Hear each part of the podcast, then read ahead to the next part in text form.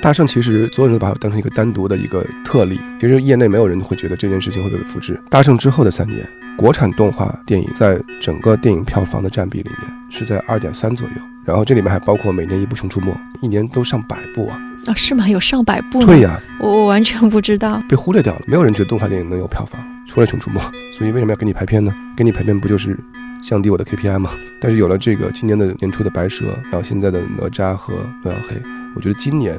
定是已经把这个认知彻彻底底打破了。欢迎来到《硅谷早知道》第三季，我是徐涛，您在硅谷的特派记者。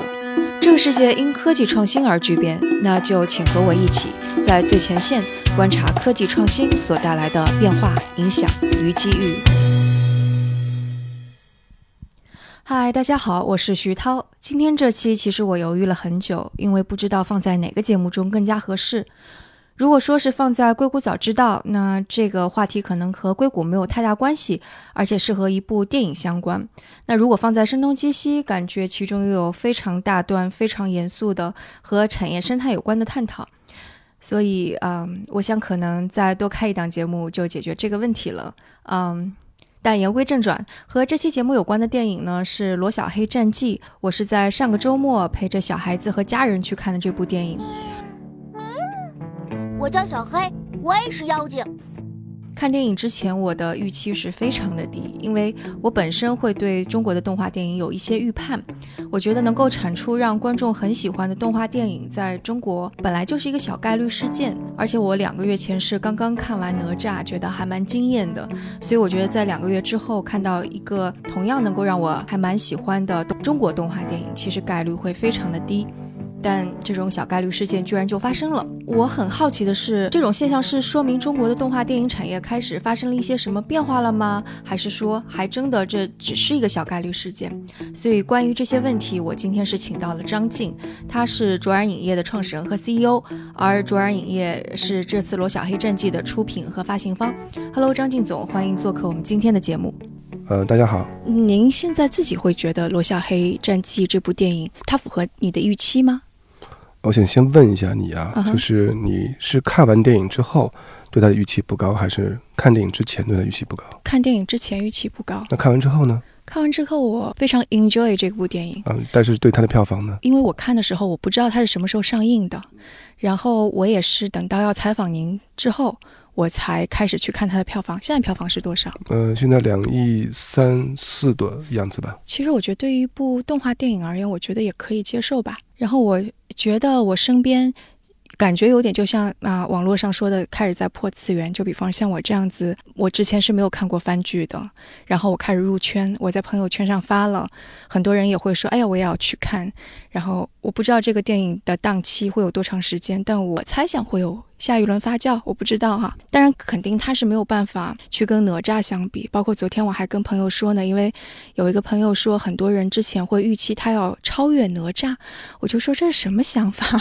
我说哪吒本来就是一个非常小概率的事件了，你为什么期待他超越哪吒呢？其实现在这个事情蛮有趣的，就是从最早前面的点映的口碑出来之后，实际上整个预期是从非常非常低的。一个状态调到了一个特别高的状态。我说的预期不是我们自己的预期，我们的预期一直没有变过。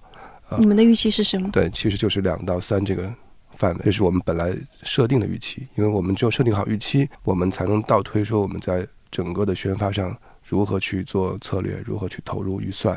我说的是业内或者是说呃整个市场的预期，其实是在早期是非常非常低的，对这样一部二维动画来说。但是在前期口碑我们发出来之后。其实能看到整个行业的口，这个市场的预期被调到很高的状态，甚至在你能看到，如果有一些票房预测的一些组织机构，最低的也要到去到四点八亿，高的是有去到十二亿。这是因为最开始的用户的评分比较高，评分是很重要的一方面。那其实我们前期因为这部影片虽然说番剧的更新很慢，然后时间不长，但是呢，它。有一个非常粘性非常强的粉丝群体啊，这个群体并不大，这个不大可以通过他的微博的粉丝的数量看得到。这么长时间，他更新了八年嘛，所以他的微博到今年的上半年，实际上也只有六十多万粉丝啊，他并不是一个很大基数的粉丝群体，但是呢，他这群这群粉丝的粘性很强，忠诚度非常高，很多其他的动画的这个微博的官号、官微，其实粉丝量都不会是这样一个一个几十万的数字。那为什么呢？因为他的审美其实是有门槛的，就是罗小黑的审美其实是有一定门槛，他是挑人的，他并不是一个完全就是我们说特别大众向的一个 IP。从他的番剧其实就奠定了这个基因，所以这个前期的点映的时候打出高分的其实是粉丝群体为主。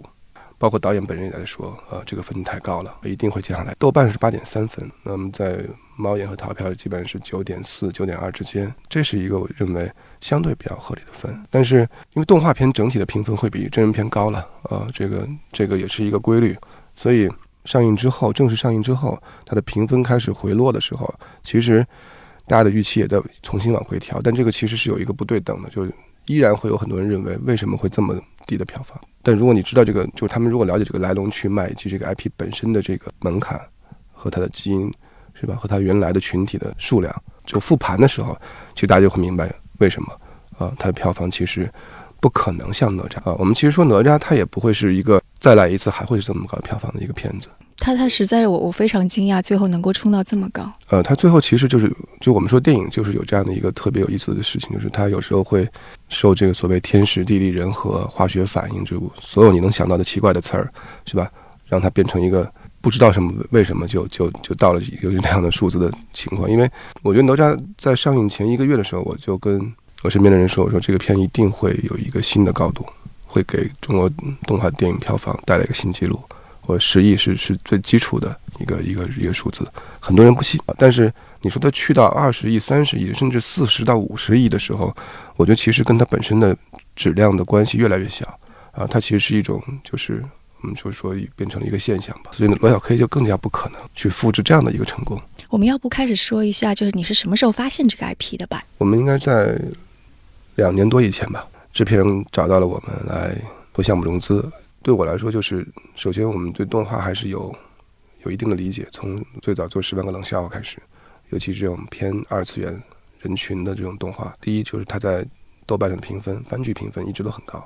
第二，我看了看它的这个基础的一个粉丝的一个画像，就是能够用这么长时间去等待一个五分钟的泡面番的人，这种粘性可想而知。对我来说，其实不在于大和小，我觉得在于是它这个群体的粘性和数量和质量。足不足够支撑它这个成本的电影的核心的那个势能？势能其实要么是你的基数大，要么是你的粘性活跃度高。那我觉得它是够的，因为它成本并不高。所以你也是把他的番剧都看了？对啊，啊，而且不但看了番剧，我们也看了他所有的这些粉丝的情况，仔细的去看了他的粉丝的活跃度啊、质量啊、人群的画像什么的。那当时你有跟木头也见面了？没有啊。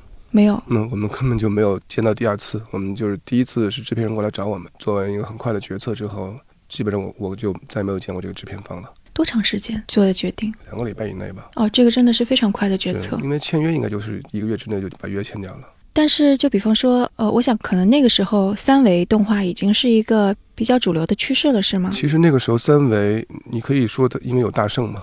二零一二二零一五年发生了大圣这件事情，但是实际上你也不能说它是一个看得到的一个非常强的一个说崛起的趋势，也到不了。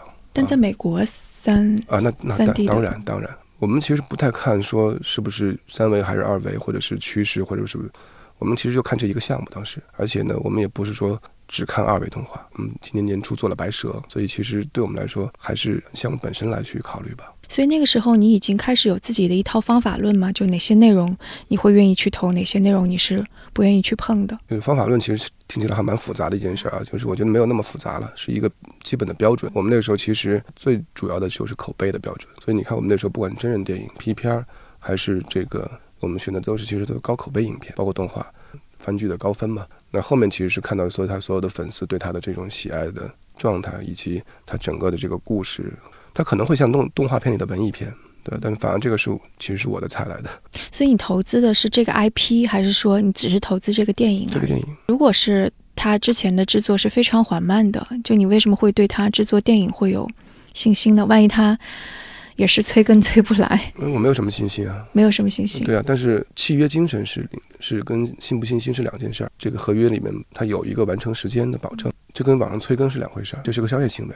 导演和他们制作团队如果是一个不遵守契约的团队，我觉得应该做不出这样的东西来。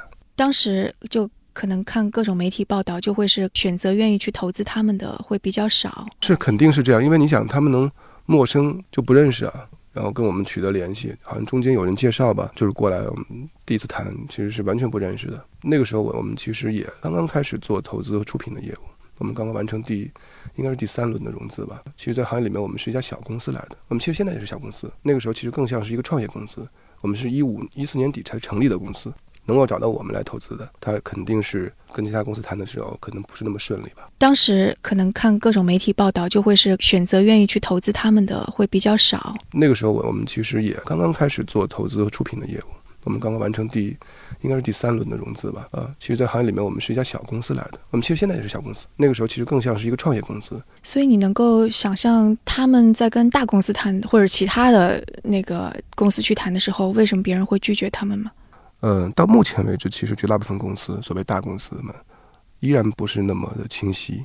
但是，一六一七年的时候，不是像 BAT 当中有很很多的资本都投向动漫、动画，也有漫画，也有。那个是动画，动画电影是另外一件事情。动画呢，对于比如说平内容平台来说，它是有需求的，呃，而且这个是长线需求，它的采购，它也而且用采购的方式。动画电影是靠票房的，而且是它是一个一次性的一个产品，你不知道它的动画电影是不是能够继续下去，啊，那这么高的成本投在一个一次性的产品里面，它如果不成功，就不会有下面的事情了。而且他们可能没有那么那么多经验。呃，我觉得一方面是这个对这个行对这个动画这一类的趋势性的判断和布局的一个诉求啊、可能没有那么明确。我觉得还是不明确，所以单从电影票房来说，投资一部动画电影在那个时候其实是一个呃高风险，而且看不到太多意义的事情。所以你刚刚有提到说，其实，嗯，大公司平台他们也会愿意投资番剧，所以为什么木头他的番剧就没有得到很好的成长？还是那句话，我认为整个罗小黑从番剧到现在的电影，严格来说还是会偏偏向就是作品，而不是商品啊、不是产品。对于大平台来说，它采购的这些大部分的番剧，其实更多的是要有具备产品特点，就比如说它需要有持续的更新的这个保证，它需要用这个方式去给到那给到它的用户平稳的、稳定的供给吧。一个无法定时更新的，并且只有五分钟的泡面番，而且其实它的整体的风格是偏文艺和小众的。对我看了一下，可能更加受欢迎的还是有点像是吸引眼球的那种。整体的这个气质，它还是偏文艺、偏小众的气质。但审美我不说了嘛，审美有门槛嘛。当然，它在 B 站很好，所以我觉得 B 站跟他们的合作可能会更多一些。但是对于更其他的大平台来说，它不是它不它是个非主流。所以对于你而言，做这个投资决策，如果说有一个自我就是自己的呃喜好，然后另外一方面是对于商业的回报，这些百分比你会怎么去衡量呢？因为通过你刚刚说的，我会觉得你未必会觉得它的商业回报有多好，对不对？不是这样的。所以要说的第二个问题就是你刚刚说的，就是我并不认为它的市场会小或它收益会小，但它会慢。我做的是个家公司，是一个企业，商业目标一定是第一追求，是基础的诉求。然后在这个诉求里面，我再去找我自己喜欢的东西。那为什么会觉得它是一个会有回报的一个项目呢？是因为就动画这个整个这一类啊，不光是动画电影，就是对于动画包括动画 IP 这件事情，作为一个内容的投资方向，是我们可能两三年前就已经定好的一个布局方向。我们认为动画是更适合或者更有更多的在整体的 IP 运营上有更多想象空间的一个类型。相比真人电影来说，首先动画的海外版权的销售是远远大于真人电影。真人电影可能在国内可能是数十亿票房，在海外可能也只有百万美金的收入。但是动画电影有时候在国内只有千万级的票房，但在海外可能有五百万以上的。这是为什么？是因为抽象化了，没有肤色这些东西吗？不是所有类型都这样，就动画里面有一些类型不适合海外的。但是我给你举几个例子，比如说《妈妈咪呀》、呃《小门神》啊、《猫与桃花源》啊这些，它都在海外很好卖。他们整体的这个类型上是是一个在全球范围内一个动画片类型、合家欢类型。它的表达、它的表演是通过动画，然后和英语配音，相对来说更国际化的。真人电影的表演，就是你通过配音很难改变它整个的那个表达的状态的。所以华语电影为什么跟英语英语电影不一样？是因为华语电影真的其实大部分时候还是只有华人能看明白。那动画是最有可能把它调整到一个相对来说比较用英语表达的这种类型。第二个就是它的整体的延续性的可能性，就是动画你是可以持续做如果做好了第一步，你可以做第二步，你可以做番剧，你可以把它整个这个 IP 的内容端可以去延展。当你延展到一定程度，你的整个这 IP 的其他的运营能力，就是它的授权业务。这个其实我跟你说一个数据就知道了，就是在日本动画整个去年的产业的这个产值里面，呃，只有百分之二来自于电影票房，那么有百分之二十几是国内的非票房收入，然后还有七十几是全球的版权运营收入啊。也就是说，其实它在国内，比如说我们罗小黑。按这个逻辑来推的话，我们如果最后取得三亿票房，那我们应该乘以五十倍，也就是一百五十亿才是它应该在去年完成的收入。所以你说的那个呃电影之外的版权收入，是只是说版权授权，还是说包括周边的那些？包括周边的授权，包括周边授权。OK，在国外已经比较成熟了，对，像迪士尼啊，或者旗下的皮克斯、漫威都是这一套。就从全球来看，不管是美国还是日本，商业上最成功的动画片，反而不是靠故事的这种这种动画电影。最成功的都是一些什么？靠形象，动画形象是商业动画电影最核心的商业元素，包括哆 Hello Kitty 是吧？哆啦 A 梦都是有一个很核心的，能让所有人记住并且喜欢的这种，会有很很会有很多粉丝的这种动画形象。啊，或者还有一个很好的例子是 Minion，就小黄人，是 对他本来是个配角，但大家好喜欢他。是，所以动画形象这个事情是最重要的东西，在商业里面，而罗小黑就具备这个基因啊，这是前提。所以你的意思就是说，从讲故事的本身而言，这个是小众的；但从罗小黑本身的形象而言，它是个大众的。具备了一个非常强的，就是这个前提吧。但这一点商业上的这这这这种思路，其实是制片方、创作者他们自己是没有意识到的，对不？不可能啊，怎么可能？木头导演他们其实是非常聪明的，就他们整个这个公司生存下来的的主要收入。就是来自于他们的衍生品的销售，要不然他们是没有没有任何收入来源的。OK，所以这一套思路其实已经比较明显的放在那里了。它就具备了所有的商业基因，OK，一个能够靠卖衍生品回来的动画团队，它就是一个宝藏。我很好奇，就是你们决定投了它，你们也已经非常看清楚后面会怎么样，所以在这个过程当中，前期一边在制作电影，你们同时会需要做一些呃什么跟后期你们这些布局有关的事情吗？因为我们其实到目前为止。只是投资了这部电影，我们只是投资了这部电影，所以我们并没有投资这个团队，也没有投资到这个 IP 整个的运营圈里面去。IP 是那个导演团队自己的。我们当然希望未来会有更深的合作，但是我们因为我们我们是一家什么公司？我们是一家电影公司，是吧？是一家做电影发行的这个为核心业务或者基础业务的电影公司，所以我们其实是一个服务者的姿态，就是在电影上，其实我们可能比他们会更有经验、更有资源，所以我们会帮到他们在电影上很多的这种。给他们做一些加分。所以制作过程当中，你们会有服务到哪些呢？制作过程其实我们能给的服务是非常少的。我们还是希望导演创作团队他们自己有非常强的这种独立性。他们已经用用二十多集番剧证明他们的能力，这个我觉得没有必要去质疑。但是呢，我们其实会在那个环节讨论关于档期、关于宣发、包括授权业务、包括 I、包括衍生品。就虽然衍生品可能不不是在你们的这个嗯范围内，这就是合作的诚意嘛。然后包括。在海外的这种，所以为什么我们可以在日本同步上映，是提前做了准备的。电影制作完成之后，你在第一次看的时候，你觉得，还是说，其实，在整个过程当中，你不断不断的就有看到？嗯，我们看的不多，我们看的可能就就看了两次吧。我觉得，因为第一次看的时候是线稿，所以就只能跟当时看到剧本的感觉是一样嘛。那后来看到第二次的时候，是已经有画面了。呃，有画面之后，我们还是蛮惊喜的，就超出了预期。嗯，对，我觉得导演在这件事情上面给我们的承诺和他对自己的自信是完全，这个最后用实际的结果证明到了啊。所以在那个时候，你你你们就已经开始估算，可能这个票房在两到三亿，差不多吧。就是我们看到了全片之后，做了前期的一些包括观众测试，做了档期的一个评估。档期好像是提前了一周，是吗？我们是在最后决定提前一周的，为什么？呃，因为首先我们发现十一档其实马上就到了嘛，其实在这个中秋档到十一档之间没有太多空间了，所以我们在整体在定档之前做整个的这个计划的时候，就留了这么一个预案。所以就是看到时候排片是不是对时候的？嗯，我觉得看档期环境和当时的一些我们整个的这个预期达成吧，就是前期的点映，包括口碑的发酵，包括排片，包括上座率。对吧？预售就是是不是达成了预期，或者是说需要用提档来完成预期这件事情，其实我们最早一直就留了这个计划，但是我们一直没有决定，所以其实直到最后才决定这个是是真的。就其实我也在网上看到了很多人就就会有骂你们，就是说这个。呃，罗小黑是特别好，但是可能宣发配合不到位，然后包括导演也出来有做一些澄清啊之类的。你你会怎么去看？你会觉得这是你们自己做的没有到位的原因，还是预期的问题？嗯，你可以去看一下，比如说这个我们说饭圈啊，就是偶像的这个粉丝的这个群体，其实永远不会满足的。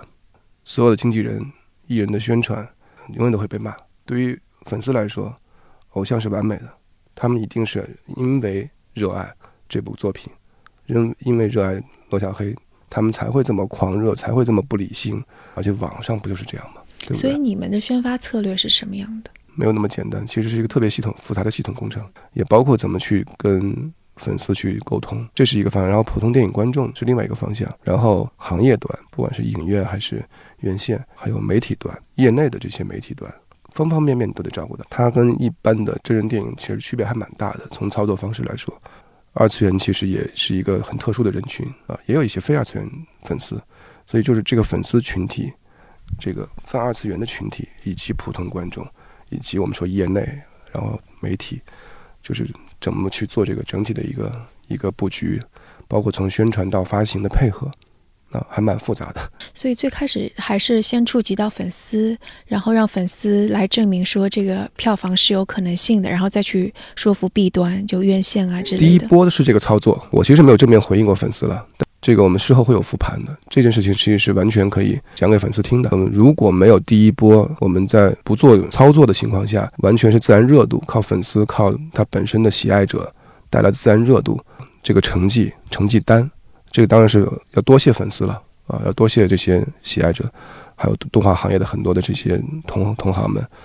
如果没有这份成绩单，其实我们后面很多的工作都会变得更难。也就是因为有了这份成绩单，所以我们的前期的第一波的跟 B 端的沟通，跟电影 B 端的沟通变得顺畅很多啊，所以要感谢他们啊。而且这个操作其实就是就是就是我们刻意而为之的，不是因为没有钱 啊，是因为我们需要。有这么一波操作，需要有这么一个成绩单交给他们看，交给这个行业里的人看。所以来比较一下，就是我看到大家也会评论说，在中国肯定哪吒这样子的 IP 有 IP 在这儿，然后触及到的受众更广。但是在美国的动画电影基本上都是一个，当然现在很多那种连续剧也很多啦，但是很多都是原创的一个故事。你说什么脑袋里的小人儿，这个谁听说过这样的想法？之前有没有积累，但依然可以得到不错的票房，所以这里边差别在哪里？整整体来说，还是产业整体产业和市场的不成熟，这个就贫穷限制了我们的想象力，没有成熟市场带给我们收入，所以整个动画行业就现在在一个特别，其实在一个特别挣扎和勉强维持生计的状态。像大圣啊，像哪吒呀、白蛇，其其实都是公共 IP 来的，这些 IP 是免费的，而且是有基础的，有基础且免费，所以在我们没有钱的时候。是不是我们是不是应该首选这样的事情来做？好在我们留下了这么多宝贵的公共 IP，可以让我们其实可以用很长的时间继续用这些 IP。这件事情其实我觉得是完全成立的，而且可以持持续的变着花的用啊。我们还有封神是吧？我们还有聊斋，我们还有那么多呢。对，这次看完哪吒之后，大家都说要有来个风声小呃风声小宇宙。是啊，另外一种。其实就是像罗小黑这样，他必须得卖。就是你如果没有前面这么长时间的番剧的积累，这个对粉丝的这种这种吸引，长线的这种这种运营，你是不敢去做他大电影的。我们说做一个新 IP 最需要的成本，其实不是资金，是时间成本。所以为什么在海外可能大家接受就更快一点呢？这个除了他们宣发可能钱更更有钱之外。市场成熟才会有钱嘛，那有钱才会带来产业的成熟，是吧？产业成熟就意味着什么？就意味着你的创作资源相当丰富的。所以，我们倒推一下，就比方说，像我们现在看到的《大圣归来》爆了一下之后，我们一直期待它的《大圣归来二》就没有看到。所以，就比方说，如果是在，嗯，美国那套体系下，它可能是怎么运作的？但中国现在是怎么运作的？能够对做一个比较吗？就有一个点叫废片率，就在美国的大厂。做一百剧本，然后就选一个，可能这一百个里面有十个都非常优秀了，已经有五十个都不错，然后有十个已经非常优秀了，他就只只选一个，就把那九个扔掉了，不会再捡起来重新用。他们最后挑出那一个，一定是精品中的精品。所以为什么他们贵？大厂做的动画，为什么说动不动就五千万美金、一个亿美金的成本？不是因为它真的就是技术上比我们真的高级很多，我们有很多动画在在在美国制制作完成啊，但是为什么我们这个比他们便宜那么多？我觉得就是我刚才说的这个，这是一个很重要的问题。有一些厂甚至到了就是奢侈到令人发指的程度，就是它可能已经到了很中期的接近中期的阶段，它还可以把它彻底废掉。对对对，或者推翻重来。我看皮克斯的传记的时候，就很经常有这种桥段。就他可以支持他这么干。中国没有这个基础，所以我们就是本来不怎么好的东西，想尽办法让它变好。另外一条路就是我们说从番剧开始，一点点去测去测试或者培养这个 IP 的粉丝和受众。了解它的这个未来的潜力在哪，然后慢慢把它养成到一个能做电影的程度，然后再去扩大它整个的这个。其实这次电影的票房已经足够帮罗小黑这个 IP 扩大相当一轮的这个这个影响力。我觉得是。电影其实就是我们说是动画 IP 的超级 TVC。TVC 是什么意思？就广告电视广告片。哦，这个也可以看到，看微博粉丝就知道了。前面六七年是六十多万粉丝，那么电影到现在已经一百多万粉丝了。所以电影其实是干这件事儿的。破次元其实是一个破次元的大广告。所以就是这个，我们觉得才是电影在整个动画这个里面应该扮演的角色。所以那既然你是广告，是不是？那我是不是就得因为是花钱做的嘛？所以我就得有足够的钱去做这个有可能带来票房的广告。所以海外的逻辑里面，对于动画电影的票房的预期，不是所有的预期，它是在做 IP 嘛？嗯，迪士尼整个的这个全球策略的时候，是电影上映半年前，全球的衍生品的铺货已经完成了啊，这就是他们的为什么能做那么好的片子出来，那么贵，是吧？就首先是贵啊！中国什么时候做一部一亿美金的电影，对吧？动画电影，那我觉得其实有可能不一定比他们差。所以如果比较一下的话，《大圣归来》那个时候的中国动画产业，跟到现在出了哪吒跟罗小黑两部，一年当中出两部的这个产业本身，呃，有变化吗？从电影这个产业来聊的话呢，有一个最明显的一个变化，就是就是业内的，包括影，尤其是影管院就院线环节对于。动画电影的这种认知啊，也就是它的瓶颈或者它的门这个天花板的认知被打破了啊，就是啊，原来动画电影这个不一定只会只能给十几个点的排片，也可以给二十几个点、三十几个点。那个是从《大圣归来》开始出现。大圣其实所有人都把它当成一个单独单独的一个特例，其实业内没有人会觉得这件事情会被复制。大圣之后的三年，国产动画电影。在整个电影票房的占比里面是在二点三左右，然后这里面还包括每年一部《熊出没》，一年都上百部啊！啊，是吗？有上百部？对呀，我我完全不知道，被忽略掉了。没有人觉得动画电影能有票房，除了《熊出没》，所以为什么要给你排片呢？给你排片不就是降低我的 KPI 吗？但是有了这个今年的年初的《白蛇》，然后现在的《哪吒》和《罗小黑》，我觉得今年定是已经把这个认知彻彻底底打破了。我觉得未来对于未来的动画电影上映来说，你只要你的片子本身好，宣发做得好。你的那个天花板就会从百分之十五以内的排片，上升到一个可能跟真人电影一样的一个一个一个可能性上去。第二个是从观众角度，中国观众呢不相信中国能做出合家欢的动画电影啊，所以你会看到有很多试图做这件事情的公司的项目，其实明明质量没有那么差啊，但是拿不到好票房，反而是说这个从一个从所谓的敌友，因为海外没有敌友这件事儿，那中国其实是因为做不到那个合家欢的那个程度，所以就变成了敌友，然后二次元。这个方向的动画电影，从《十八个冷笑》开始，就湿冷开始，这个慢慢的找到它的稳定的市场份额。但是今年观众的想法也会变，这个固有认知也会发生变化。我觉得是我就是这样的观众，对吧？啊，我们可以看到这样的动画电影，它其实是整个动画电影在破圈，现在是，而不是单一作品在破圈啊。这是我们说从电影行业来来观察变化，而这个是个非常好的事儿。所以这个就相当于这个生态当中，不同的地方其实都在往前推进。就是一一个点带动了这个整个的线嘛，这个线带动一体一个面嘛，它就是一个过程嘛。所以其实单点的时候是我说当时那个大圣是一个单点，那今年其实连成了一条线嘛。对，是。那有了线，其实慢慢就会有面了。而且我觉得可能白蛇，嗯，放白蛇的时候我还在旧金山，所以我没有看。但是我就觉得这次的那个哪吒跟罗小黑这么短的时间内，两个片子都能够让像我这样子是没有任何预期的观众去看了，都感觉非常惊艳。我觉得这一点也是很重要的，因为它非常的密集。也还是算有蛮有运气的吧，就是一前一后。从动画行业来说，就就会是另外一种感受了。动画行业会觉得。终于有机会了，你知道吗？就终于看到黎明前的曙光了。因为动画行业的人太苦了，过去这么多年里面，绝大部分我们能看得到的那些，像追光这些，其实都不容易，更别说那些我们看不到的动画公司。早期从做做代工，慢慢的开始试图做原创，像木头导演这样的一个人开始，是吧？做原创，就是你都想象不到这个土壤有多么贫瘠，所以你能看到很多成功的这个项目的后面，其实都是都不是业内的这个。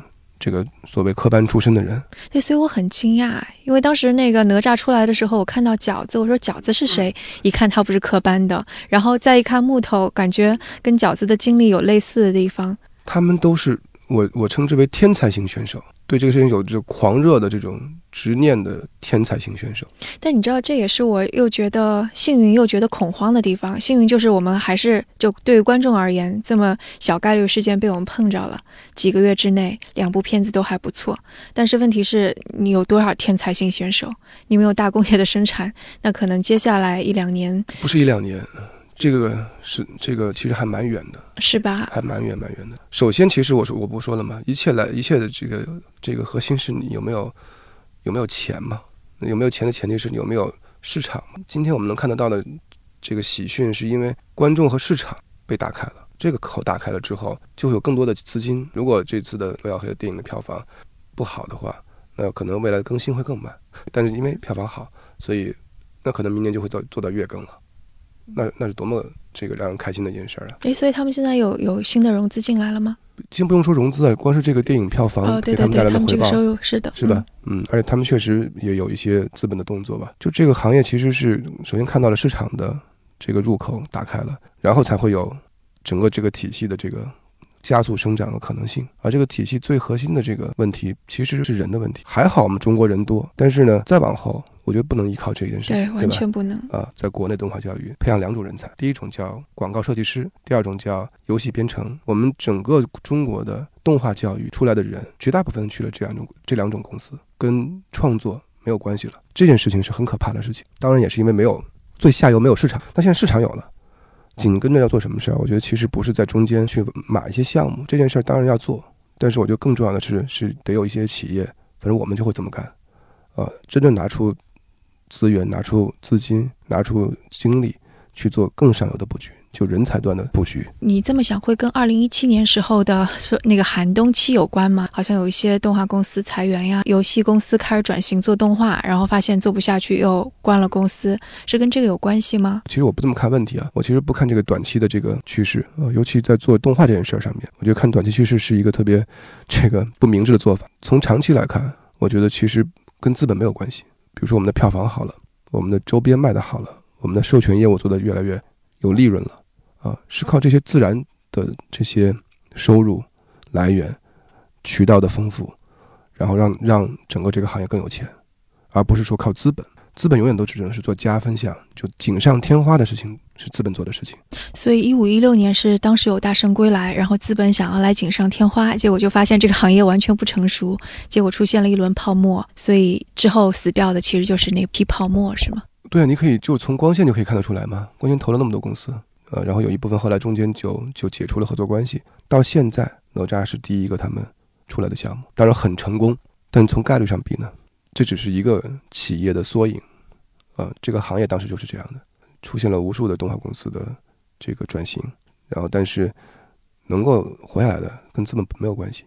木头其实就就是典型的案例，它跟饺子不一样，饺子当时有有了光线，那我们说木头它其实没有，它其实一直虽然也有投资方，呃，但它并不是一个那种非常富裕的状态，它一直都是一个比较还比较节俭的状态。那接下来是不是还是可能？就这种现象是反复的，因为今年有了哪吒跟罗小黑，或者是嗯动画电影看起来还不错，然后资本涌入了，但行业没起来，就这样一轮一轮往返着。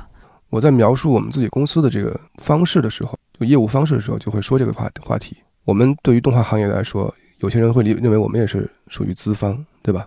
我们是给他们投钱做电影的人，但我觉得这件事情根本不重要。我们对自己的定位就是。我们可能会投钱，我们也一定会投钱去做帮助他们做这些动画的电影，因为我们是看好我们才会做嘛。但是我们要具备的这个能力是：第一，我们要要能看得准人和项目；第二，是我们真正能服务好他们，服务好这些优质的创作团队和好的内容，啊，这是我们的价值所在。我们其实也在做这个针对动画电影投资的这个资金的一个一个募集的工作，啊，但是前提是说，不是说我们先拿到一大堆钱，然后去简单粗暴去去投，而是我们首先。看得准。第二，我们能够好好服务对对方，互相能帮助到对方，然后才会有资金这件事儿。我想这一点可能跟其他行业，比方科技行业啊，什么都是共通的。就光有钱不行，但是你有钱了之后，你这个投资人能够帮助到这个公司，然后把整个行、整个生态都给培育起来，可能这个是最重要的。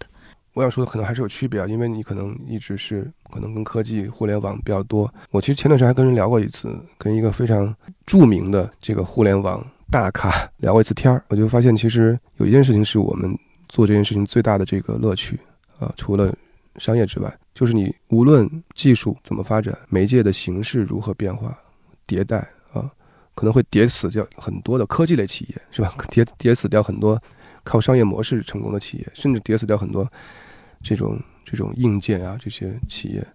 但是内容这件事情一直都在，而内容带来的品牌。也就是 IP 一直都在，而且优质的内容和它的 IP 会不断的增值，跟媒介的迭代没有关系。它只会当媒介迭代的这个越先进的时候，它只会让这个 IP 焕发更多的生命力。就是这是我我们觉得这个事情的魅力所在。我有一次跟那个日本的东映集团、东映动画的这个董事长森下先生聊这个事儿，那是很早的时候我们在聊这个动画他们的业务。他说，当有一天你像我这样。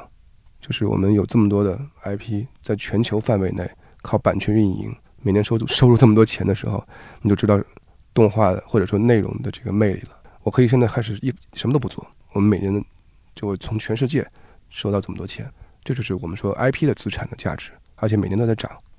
而有有一些就是比如说其他行业，比如说互联网行业，这种快速的迭代、快速的更新，靠商业模式、靠算法，我反而觉得不是我们，反正不是我。这个擅长的东西，所以你现在很主要的工作也还是去看创作者他们的状态，然后看他们什么样的内容更加适合你们，跟他们交流，然后了解他们，然后能支持他们，帮他们。嗯哼，可能最后一个问题，会有罗小黑二吗？导演说了，一定会有的。那好，那非常感谢张静总接受我的采访。好的，谢谢。那这就是今天的节目，感谢大家的收听。如果大家有什么想法或者评论，可以给我们在各大平台留言，或者在读者群中进行讨论。也可以给我们写邮件，加入读者群可以添加生小英的微信号来入群，微信号是生 FM 一 S H E N G F M 一，阿拉伯数字的一。我的邮箱是 t a o at 生到 FM tao at 生到 FM。另外，生动活泼传媒旗下还有另外一档节目《到海外去》，大家可以在喜马拉雅或者苹果 Podcasts 等音频平台上来搜索关注。那我们下次节目再见。